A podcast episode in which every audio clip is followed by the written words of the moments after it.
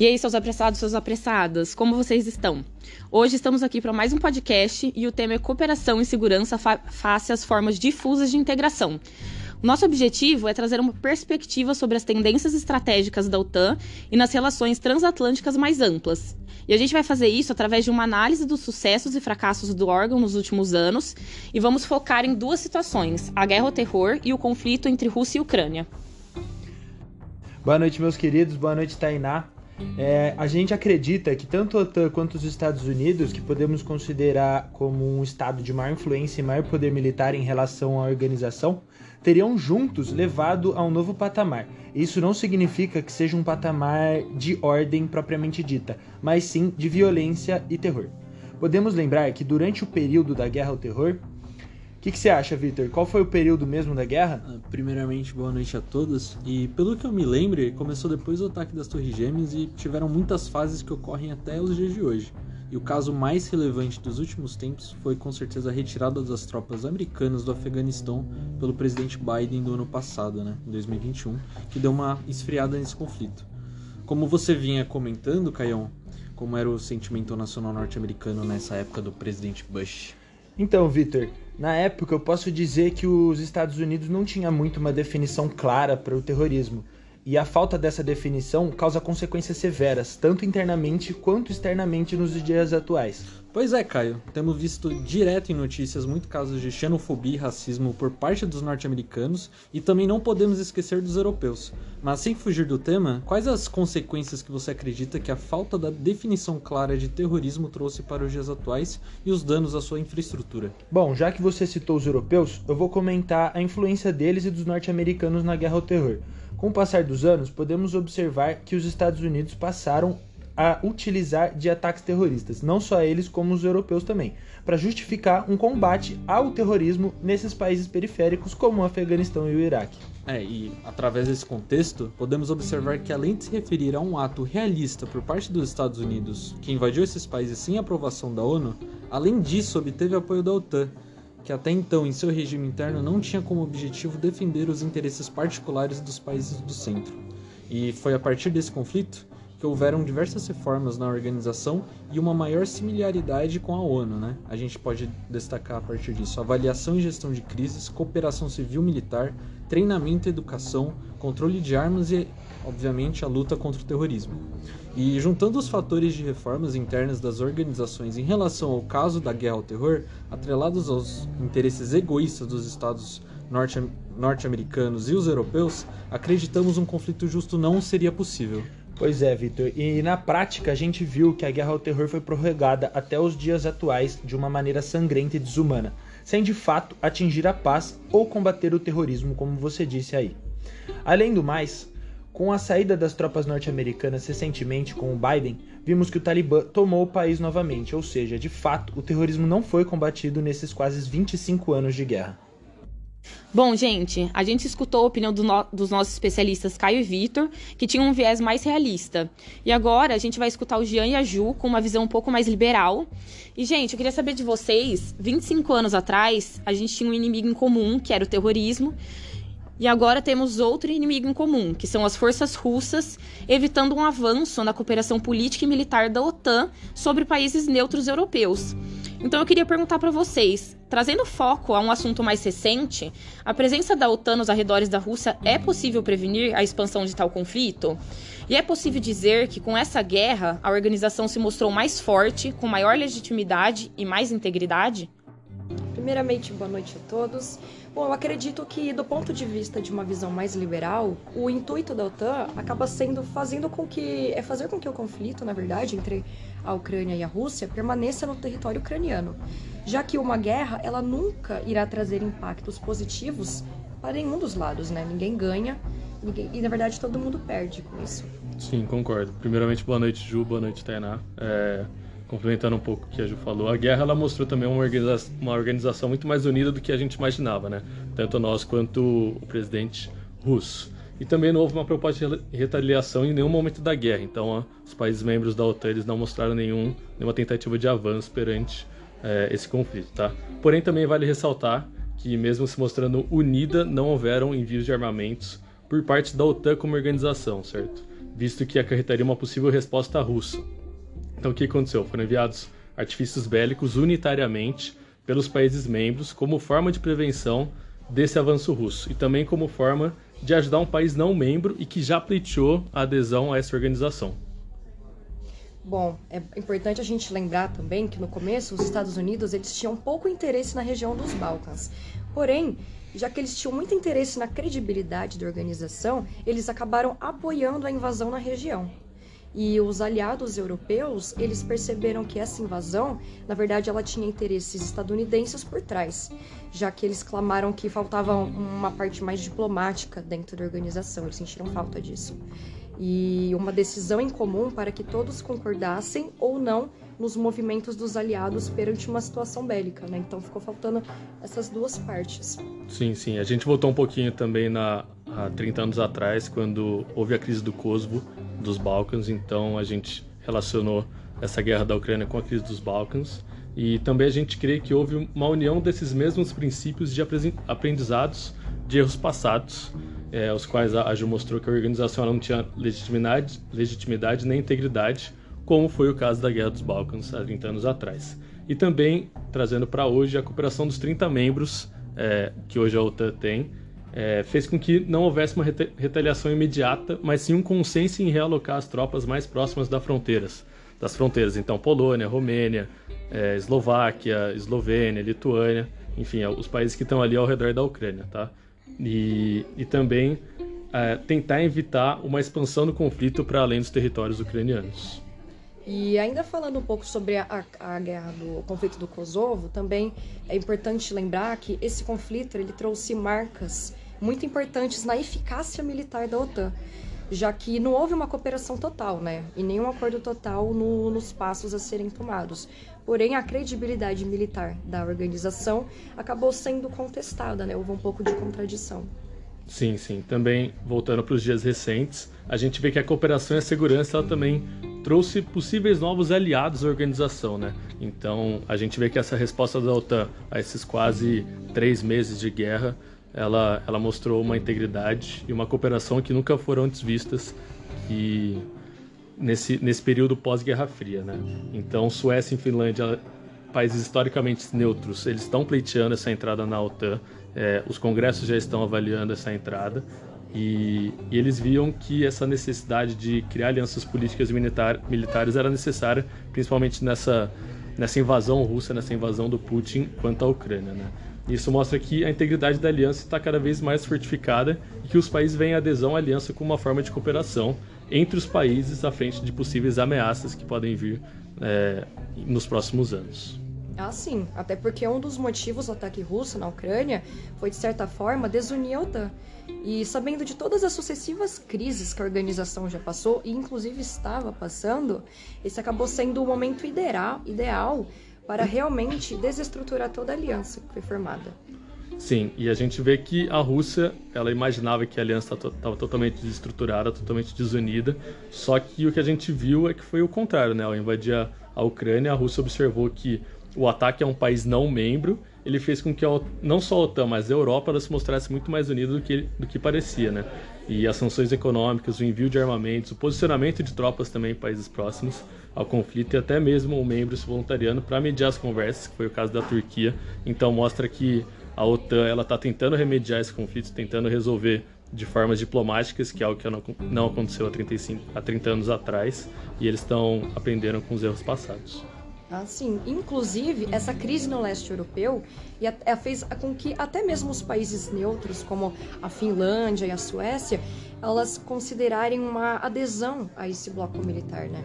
Sim, sim. E também trazendo um pouquinho mais para o passado, voltando ao passado um pouco, a crise do Kosovo, ela a gente pode dizer que ela não foi uma ameaça direta à segurança dos aliados, porque ela ocorreu num país que nem era independente, também ele não trazia, não iria trazer proporções absurdas que poderiam tomar o continente inteiro, mas ela trouxe credibilidade à nova missão da aliança orientada para a extensão de valores e promoção da estabilidade. Então vale lembrar que além de uma de uma aliança, de uma organização militar, é uma aliança política também, né? Sim, realmente, esses pontos são muito importantes. Inclusive, um ponto muito importante para ser destacado é que não houve nenhum consenso em enviar os armamentos da OTAN para a Ucrânia. O que a gente viu e que ainda está acontecendo, né, é o envio, na verdade, personalizado de armas de países selecionados, como, por exemplo, o Reino Unido, a Alemanha, Estados Unidos, a Bélgica e, os, e outros países, inclusive como Portugal, República Tcheca.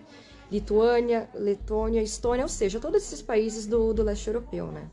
E também com isso a gente pode ver que não é um consenso o envio de armas, e sim ele foi, na verdade, uma singularidade demandada pelo nível do perigo que cada país crê que afete a ele. Sim, mostra que, que a OTAN também ela crê que a segurança dela em conjunto não está sendo tão afetada, por mais que ela esteja tomando medidas algumas vezes drásticas, mas cada país ele tem uma uma noção de, do perigo que pode levar para ele, né? Dependendo de situações históricas, de situações, situações momentâneas. Então, cada país ele está tomando uma, uma medida.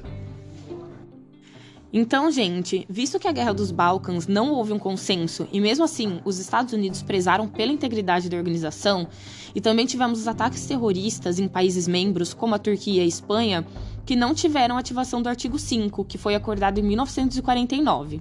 Com base nisso e analisando pelas duas teorias discutidas, é necessário um consenso para a tomada de ações? E quais as implicações disso? O que você acha disso, Vitor?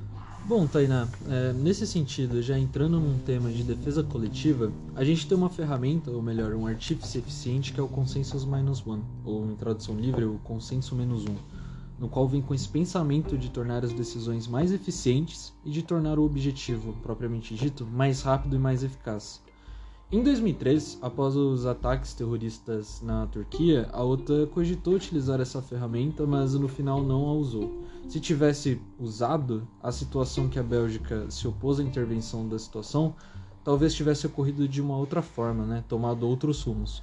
E com isso a gente teria uma identificação mais eficaz dos terroristas responsáveis. Bom ponto, Victor, mas eu creio que de uma visão mais liberal, é, eu creio que toda aliança, seja ela militar, econômica ou monetária, é necessário que haja uma completa aceitação das tomadas de decisão.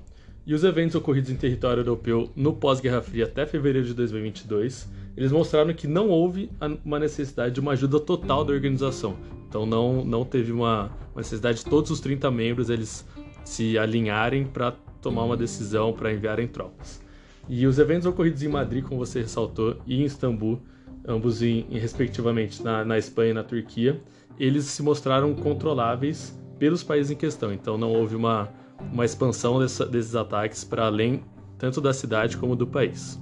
Bom dia, mas esse consenso, né, o consenso menos 11, seria uma forma de assegurar os direitos humanos, visto na situação dos Balcãs. Caso houvesse uma ação mais rápida, mortes poderiam ter sido evitadas, uma abordagem mais pacífica poderia ter sido atingida.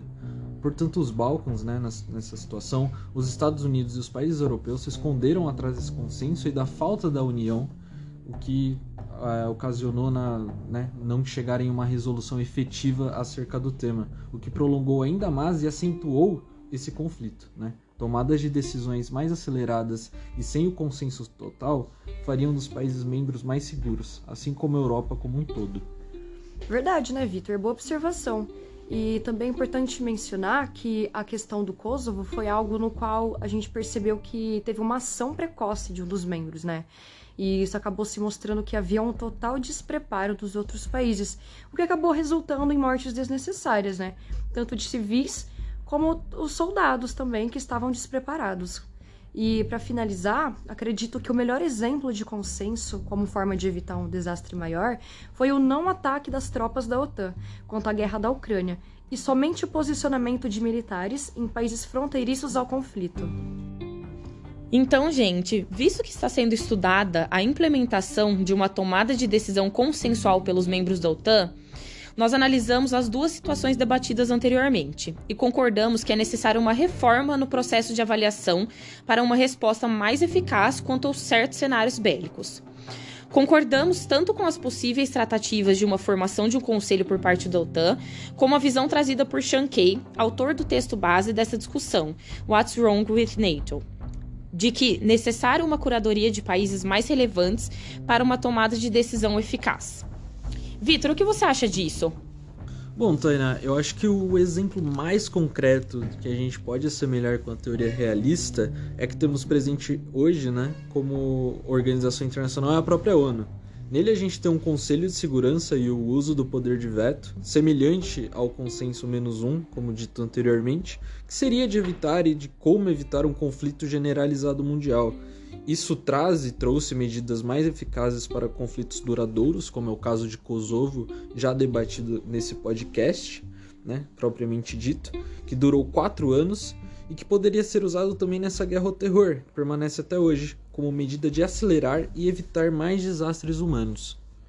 Bom, é, rebatendo o Victor do, do ponto de vista do liberalismo, né, ele apresentou a teoria realista, a gente agora eu vou falar um pouquinho do viés liberal. A gente vê que na OTAN a gente tem países com diferenças militares, então isso desde do, de 1949, quando ela foi fundada, até mesmo nos anos 90, a gente vê que tem essa diferença, tanto que na crise do Kosovo, dos Balcãs, na crise da guerra ao terror, na, nos ataques que a gente comentou, tanto da Turquia quanto da Bélgica, a gente vê que os países eles não estão preparados para ajudar um, um país membro, um aliado, porque como eles vão, eles não têm um potencial para se defender, como que eles vão defender um, um aliado e deixar totalmente é, totalmente sem defesa o país deles. Então, uh, os países eles têm muitas diferenças militares e não tem um projeto, pelo menos, de uma ajuda mútua para que esses países cresçam em, em uma cresçam juntamente, né?